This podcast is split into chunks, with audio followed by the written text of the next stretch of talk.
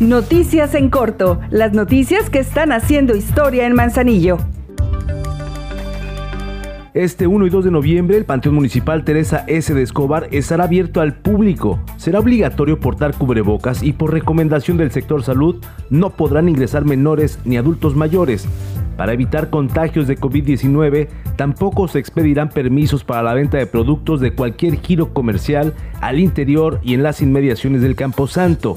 Sigue la tradición y visita a tus familiares con orden y responsabilidad. En el ayuntamiento trabajamos por amor a Manzanillo.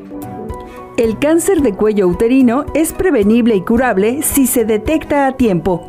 Invitamos a las mujeres de entre 35 y 64 años de edad a realizarse una prueba gratuita para detectar o prevenir este tipo de cáncer.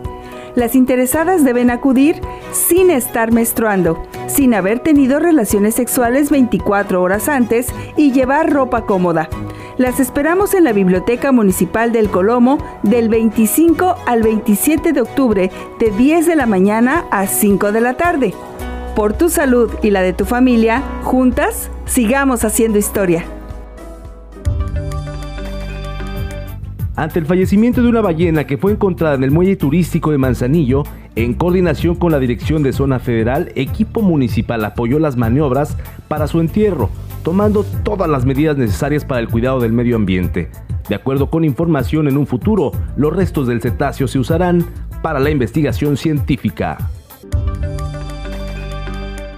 El Ayuntamiento de Manzanillo cuida tu salud. Se aplicarán 600 pruebas para la detección del papiloma humano y así prevenir el cáncer cérvico-uterino. Es muy importante detectar a tiempo las enfermedades. Te invitamos a que a partir de hoy y hasta el miércoles 27 de octubre de 10 de la mañana a 5 de la tarde acudas a la Biblioteca Municipal de El Colomo y hazte esa prueba que es gratuita.